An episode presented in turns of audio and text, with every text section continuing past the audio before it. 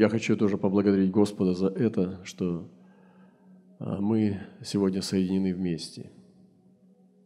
Вообще, ну, вот подарки мы э, рассуждали сегодня, да, вчера тоже и больше. С каждым годом это все сложнее, потому что ты хочешь быть точным. Но подарок бывает нелепый. Для, он бывает вредный, он бывает пустой. Ты не знаешь, куда его поставить, потому что у тебя есть ограниченная площадь, определенный вкус, и ты не знаешь, куда его пере, переставить и куда его передарить. Поэтому, когда мы высвобождаем что-то, мы должны думать, что это будет для него, а не для тебя. И я думаю, что дело не в том, что это дешево или дорого по деньгам, а то, что это несет. И мы вчера тоже рассуждали, да, мы кушали, общались, и наша сестра Аня сказала, а я своими руками делаю. Я подумал, как это здорово. Все, что у нее есть, она не богатая девочка, ну, скажем так, не очень богатая девочка. Но у нее есть руки, и она уже делает руками. Подарок может быть пророческий и наделяющий. Да? Для меня это дорого, потому что э, для меня он имеет ценность не в том, сколько он стоит, а в том, что вокруг этого стоит. И просто подарить кому-то, который это не понимает, я не могу. Потому что он может радоваться, что брат Роман подарил, да, это, наверное, хорошо, но для него это ничего не стоит. Поэтому я его никому не дарю. Он мой. Но, когда, но я люблю дарить. И когда придет время, кто-нибудь будет наделен, я с радостью ему отдам. Но потому что сделать это не мудро, это просто выбросить. потому что человек даже и забудет, откуда он. А, по-моему, с Ирака или с Ливана, или с, Ира, или с Ирана. Все, ты потерял вещь.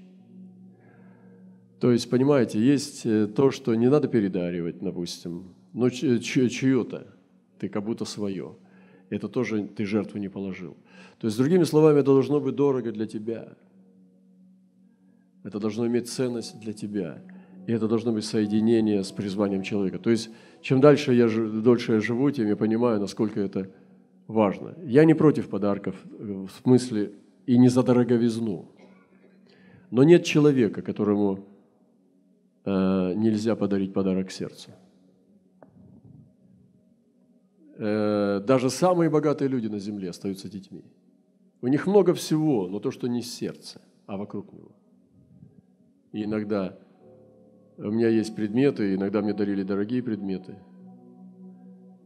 Вот. И они есть, допустим, ну, там в коллекции, да? Но иногда открытка, написанная от руки, от чего-то сердца, у меня есть стопка открыток, даже не одна стопка. Почему-то я не могу их порвать, я, мне грех их порвать. Я даже в какой-то религиозном мистическом страхе нахожусь. Я думаю, что если я сейчас вот эту открытку выброшу, конец мне. То есть это очень дорого для меня, эти открытки, написанные от руки, какой-нибудь стих сестры или брата с любовью, это является очень ценными вещами. И поэтому нам надо научиться иметь искусство – э, говорить к сердцу. И дело не в деньгах, вы понимаете. Дело в отношении самом. Поэтому мы благодарим Господа, и мы учимся всему этому. И я думаю, что внимание – это очень важно. Это очень важно, потому что мы люди. И играть в религиозный страх – нет, и не надо, это все подарки портят сердце, это не важно. И нельзя из этого делать культ и идолопоклонство. Но в то же самое время я сравниваю это с Господом, как Он дает нам дары. Я думаю, что Он дает нам дары – не просто насыпая кучу, а Он дает нам индивидуально, сознанием нашего сердца. Вот. Поэтому я всегда в очень большом затруднении нахожусь, когда мне надо подарить подарок дорогому человеку. Легче всего дать деньги, но, наверное, близкие люди говорят, ну, возьми деньги, потому что, ну, ты близкий. Сестра брату может, брат сестре, там, просто в семье внутри, да, лучше деньгами отдай, чем мне это, эти все китайские пластмасски – Но иногда бывает, что деньги э, даже оскорбляют. И дать деньгами, наверное, иногда часто бывает не вовремя. Это все наша жизнь. Поэтому нам нужно всегда думать о своих поступках. И это очень серьезно. Сегодня я хотел поговорить, э, сказать коротко, у нас осталось буквально несколько минут, высвободить э, третий камень откровения о сезоне, который грядет. И я как верю, я не буду сейчас сражаться за него. Я говорил, что пророк может быть под давлением, когда от него ждут, или когда все это делают, и ты должен делать как все, или же потому что ты логически видишь это – то есть это легко говорить эти вещи, общие вещи. Ведь не надо быть пророком, чтобы это видеть и говорить. Или же потому, что у тебя есть желание сердца, чтобы так было. Или даже потому, что у тебя есть мистическое переживание, чувствование, что это может быть словом от Господа. Все эти вещи – это ловушки. Я думаю, что слово с пророком соединено всегда. Поэтому мы, когда делали мантию, и мы размышляли о том, чтобы размышлять о пророчествах, которые были даны, мы сказали, нет, пожалуйста, назови имя человека, кто это говорил, страну его, потому что он должен будет отвечать за эти слова, за это пророчество. Поэтому мы не хотим его отделять от личности. Пожалуйста, скажи, кто давал это пророчество. Таким образом, э, пророк – это друг Бога. И слово, которое он высвобождает, оно из него исходит. Он за него стоит, он с ним соединен. И Слово стало плотью и обитало с нами, полной благодати и истины. И я думаю, что таким образом даже и пророчествовать-то не надо. Ты можешь просто говорить о Боге, о Боге на любую тему, или же о времени последнем, или же о том, что ты видишь, как Бог видит, и это будет пророчество. Поэтому, если бы мне выбрали, дали выбор дар или глубина, я бы избрал глубину. Потому что из глубины, взывая к тебе, Боже, я не ошибусь. Вторая вещь, которая меня освободила, это бояться ошибки. Если ты, конечно, претендуешь, что это Бог говорит, и ты это все освобождаешь, как Бог сказал, мне Бог открыл, мне... конечно, будешь потом позориться. А если ты не говоришь так, ты просто высвобождаешь как человек Божий, то не надо бояться ошибки. Поэтому не надо здесь делать пафос такой, что мы все вот на грани, на, на, на по тонкой нитке пророческого служения ходим. И от этого беды. Поэтому я просто поделюсь, что на сердце, я верю, что это слово, основанное на Писаниях, тоже на Откровении, на духе Откровения, открытого слова в Писаниях – это о том, что мы сегодня приходим туда, где все больше и больше открывается беззаконник. И мы видим это в слове, что беззаконник открывается все больше и больше. Мы должны видеть, братья и сестры, что беззаконник все больше открывается. И этот беззаконник – это не просто одна личность. Потому что даже Иоанн говорил, что уже мы живем там, где много антихристов. Но то, что этот беззаконник будет в людях, в беззаконных, и он будет открываться, как тот, кто ненавидит Христа. И написано в Писании, что он откроется. Придет апогей, когда он откроется, и Иисус Христос убьет его духом своих уст и истребит явлением пришествия своего. Того, которого пришествие по действию сатаны будет со всякими силами, знамениями, чудесами. Сражение с самим сатаной. Я помню то откровение, когда я уже делился, но для меня оно всплыло сейчас снова остро – я увидел себя на ринге на боксерском, загнутый в эту площадку. И был большой сатана. Это был сам сатана, это не был демон, не был какой-то э, антихрист. Это был сам дьявол. Он был огромный, черный, мохнатый и очень сильный. Он стоял на меня и смотрел на меня сверху, как, не полной ненависти. Я посмотрел его глаза, они были полной ненависти. Я понял, что это он создан, чтобы меня убить. У него не было никакой пощады. Вся его природа на 100% была зло. И он ненавидел меня. И в один момент я понял, что у меня нет шанса бегать по рингу, это бесполезно. Он в долю секунды тебя уничтожит, порвет на куски. И только нападение. И пришел дар, пришла вера в одно мгновение кинуться. И я кинулся на него – в бешеном ярости бросился, чтобы его убить. И проснулся. Сегодня я думаю, что вот это состояние веры, в котором мы должны ходить на грани. Это в ярости Господа. Только в этой точке кипения огня мы можем побеждать весь мир. Мы можем побеждать самого дьявола. Я думаю, вот что имел апостол, когда сказал, он убежит от вас. Потому что такого яростного человека он должен бояться. И идет сражение с сатаной. И некоторые люди будут подниматься в мире, в теле Христа, которые с самим сатаной будут встречаться. А, кстати, когда я видел этот сон, я пришел в церковь, у нас была одна бабушка, она такая была чистая, благочестивая, пророческая женщина, и она сказала, сегодня я видела, как ты сатаной бился. Я подумал, вау, да, Господь, это от Тебя. Должны подняться те, кто будет биться лично с сатаной. Он будет выступать как часть воинства Господня от Михаила. И когда мы видим, что Михаил бился с ангелами сатаны и с сатаной, и не зверг на землю, третью часть, то воинские Михаила не только ангельские силы. Мы сегодня соединены с небесами. И есть люди, которые ходят очень высоко. И Иисус об этом говорил, что они, как сыны воскресения, умереть уже не могут. О ком он говорил? О нас, людях на земле, которые ходят высоко в духе. Что они уже не могут умереть. Это сыны воскресения. И есть люди, которые все больше должны подниматься сегодня. Тело Христа должно ожидать. Мы должны видеть этих людей – и я уже чувствую в Духе Святом, что поднимаются такие люди. Они должны открывать Сына Божьего, как Павел открыл, которые борются с самим сатаной и которые имеют неимоверно несказанный опыт битвы с Люцифером. Я верю, что тот сон, который я видел про дьявола, это был он сам. Я вовлечен – в эту битву. Однажды я также видел, но некоторые, знаете, некоторые встречали Христа, я слышал о Сундасинге, который его когда скинули в пропасть, ну, со скал, к нему подошел человек и дал ему пить воды, когда он был поломан и переломан, и лежал, умирал, и кто-то дал ему воду, и он, когда пил свои руки, он увидел дырки от гвоздей. И он понял, что это был сам Христос.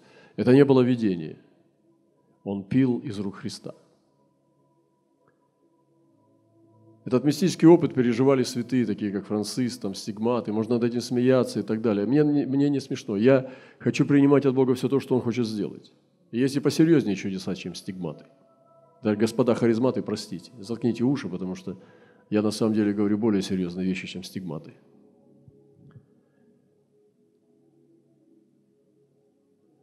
Я однажды имел тоже такой опыт. Я помню, летел, бежал от сестры с молитвой, у меня было ощущение, что я лечу – Вся природа застыла. У меня было несколько раз всего лишь в жизни так, как будто каждый листочек застекленел. Нету ни одного движения ветерка.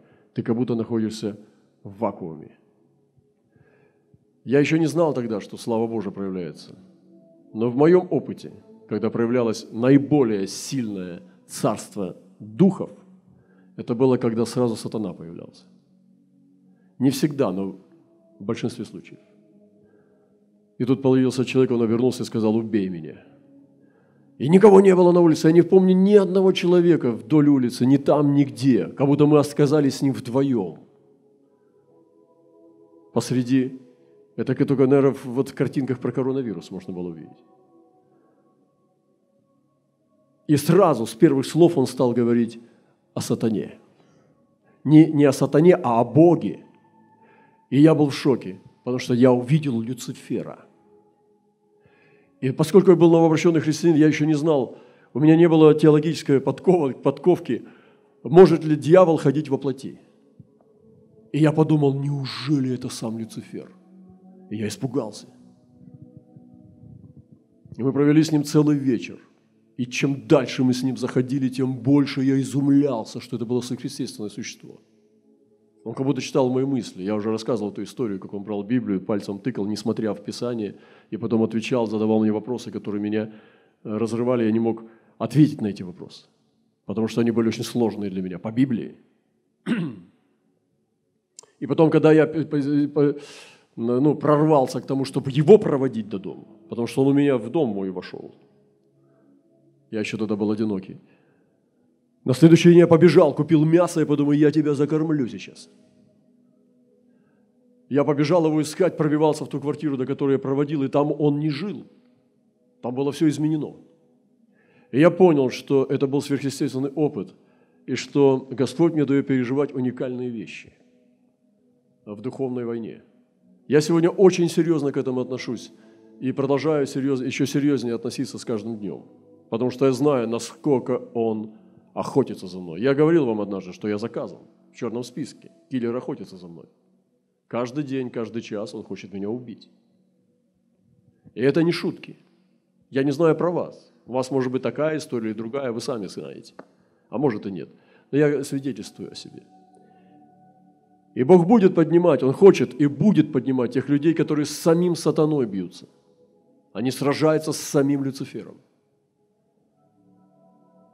И они в армии этого Михаила. Я не знаю, насколько их много и сколько их должно быть.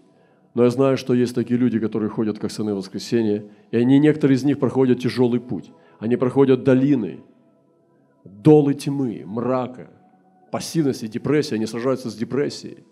Но это не лишает их звания. Господь не срывает звезды на их погонах. Они должны пройти, чтобы понести. В какой-то степени это не только их личный опыт. Они набирают опыт тела Христа. И проходя этими долинами и долами, страданий, они не должны себя чувствовать одинокими в отрыве от тела Христа. Они должны понимать, что они несут наделение корпоративного опыта победой, победы над сатаной. И я чувствую это ведение, откровение, что опыт, который Господь дает, который кажется тебе негативным, или даже, может быть, проигрышем и поражением в какой-то степени, он очень ценен для тела Христа, когда ты соединен с телом. Вы знаете, человек даже смертью может прославить Господа, а может прославить Господа восстановлением после падения. Петр показал это на себе. Иуда не справился с этой задачей. Поэтому сегодня должны подняться те, кто будет биться лично с сатаной, как часть воинства Господня от Михаила. И среди великого заблуждения народов еще одна вещь, которая будет расти, это заблуждение народов. Вы знаете, здесь Дух Святой четко говорит, что будет действие заблуждения. И люди будут верить лжи. И чем дальше разворачивается картина мира, тем больше люди верят лжи. Для нас это удивительно, потому что ложь, ну, это как бы она отвратительна, и как в нее верить вообще? Но я не говорю даже о философиях, и хотя это существует сегодня, разные идеи, материализм, погоня за предметами – но очень интересно, это твердая пища, что Бог посылает этим людям действие заблуждения. И Писание говорит, за это Бог пошлет им действие заблуждения. Снова, господа харизматы, закройте уши, это не для вас, вы, вас сейчас разорвет. Читайте Библию. Так что они будут верить лжи, потому что Бог заставит их верить лжи. Да будут осуждены все – не верующие истине, но возлюбившие неправду. То есть за что? Потому что они не приняли любви истины для своего спасения. И поэтому это сатана будет являть знамение лжи, и Господь готовит святых к сражению с ним, с сатаной. Перед самым пришествием, конечно, должно все усилиться. Не будет так, что будет вялая церковь, будет мирок на земле – будет все хорошо, у нас будут продукты в магазинах, достаточно хорошая зарплата, и вдруг придет Иисус за нами в этом состоянии стагнации и заберет нас. Будет все на пике. Мы должны сегодня перейти туда, где жили апостолы. Они жили на грани. Они не жили в расслаблении. Понимаете? Просто лежа на диване, жуя чипсы и просто читая Библию, зевая. Они жили за гранью. И церковь должна выйти сегодня за грань. Она должна выйти сегодня в зону риска и находиться в напряжении духа, ходить в огне. И если это мы не сделаем сами своим собственным выбором, а это можно сделать в любой ситуации, в любой стране, в любой процветающей стране, в народе, или в бедном, или в богатом, это не важно, это наш выбор. Неважно, насколько качественная у тебя одежда или хорошее жилье. Важно, что у тебя внутри. Мы принимаем решение жить на грани. То тогда Богу приходится посылать на нас обстоятельства, которые вынуждают нас ходить так, спасение. И тогда Он двигает картину мира. Он двигает историю, чтобы пробудить, разбудить невесту. Начинает махать, бить этими полотнами, греметь знаменами, стучать колесами, трясти дом, трясти землю. Богу приходится трясти. Невесте нужно проснуться. Еще одна вещь о третьем камне. И как было во дне Артаксерса, писали Бишлам, Мифридат, Табиел и прочие товарищи к Артаксерцу царю Персидскому. Писали поклепы, писали письма. Писали буквами сирийскими, на сирийском языке. Рихум, советник, Шимшай, писец, писали одно письмо против Иерусалима к царю Арсасиду такое.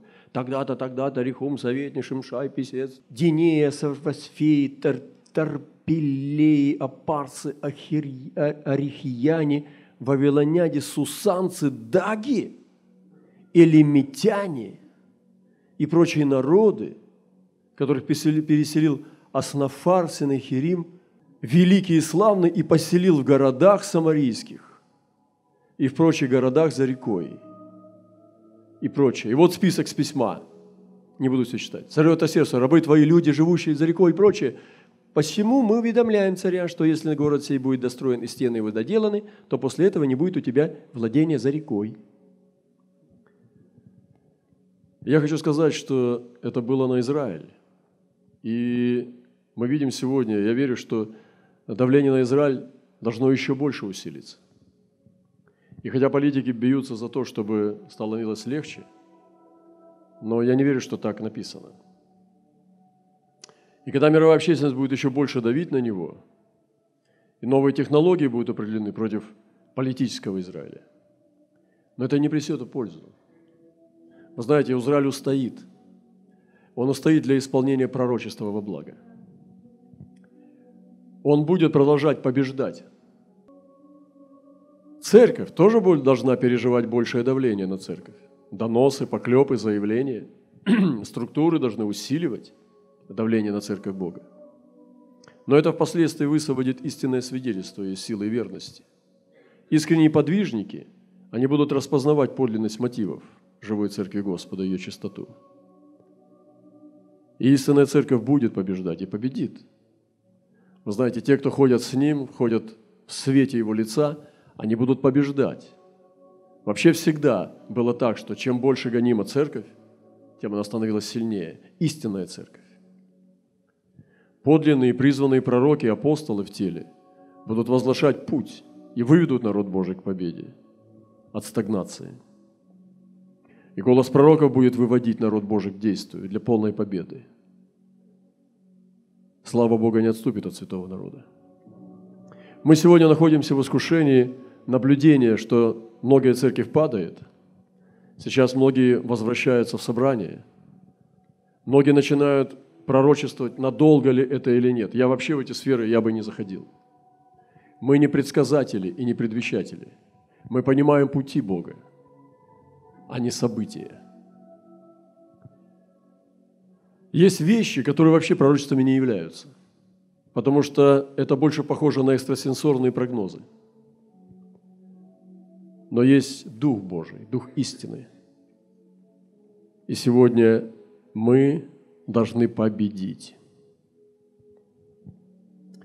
Очень важно понять, что святость выступает сегодня как знамение истинности. Церковь, которая не будет иметь святость, она не имеет знамение, что она истинная. В некоторых церквях ты не чувствуешь дух святости, наоборот, ты чувствуешь, что ты слабеешь. Ты попадаешь в это э, общение, и ты чувствуешь, что ты слабеешь. В некоторой церкви не проповедуют о святости, но ты попадаешь туда, и ты освящаешься. Есть люди, которые приходят к нам, и они начинают исповедоваться у нас. Они не могут выдержать здесь. Потому что они начинают исповедоваться. Потому что они хотят очиститься. Потому что они видят эту веру, которой у них нет. И святость, она выступает как знамение подлинности. И будет великая значимость и ценность святости в этом периоде церкви. И это знамение. Если нет в церкви, если нет Духа Святого, святости, то тогда там нет силы. Обратите на это внимание. Святость будет как щит, силы для стояния в испытаниях. И, конечно, святость без любви не является святостью. Она всегда соединена с любовью. Они срощены в одно.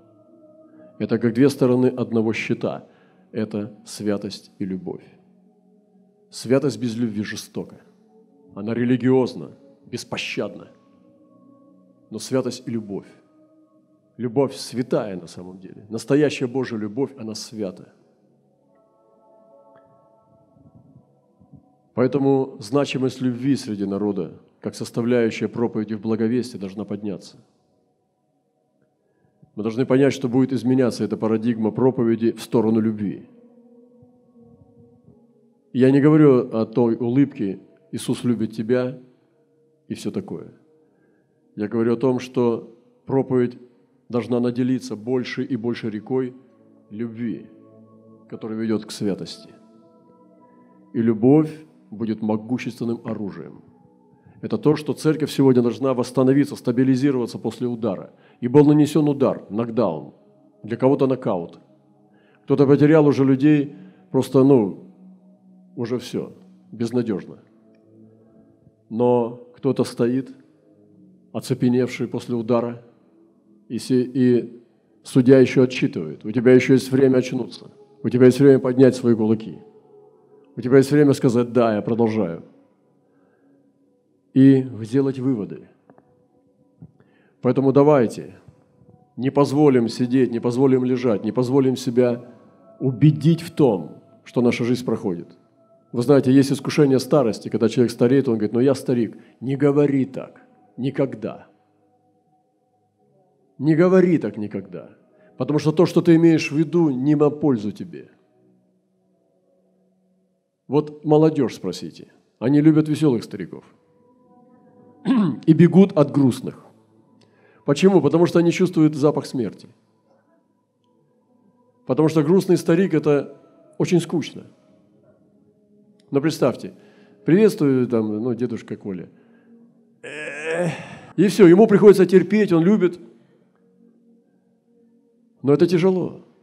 Но тот Коля, тот же самый Коля, который веселится ради него, вот этого молодого человека, который двигает в ободрение, который держится, не принимайте это, не принимайте никакого негатива, ни, э, э, этого поражения. Нельзя принимать, надо вставать, отряхиваться и бежать снова. И не говорите о себе плохих вещей. Провозглашайте благословение. Дружите с молодежью, подружитесь с ними – я понимаю, что у нас друзья, вот вокруг меня друзья, скажу вам по секрету, неизменно стареют. Но я, я мудрый, я перекинулся к молодежи, и поэтому с ними как бы больше провожу времени.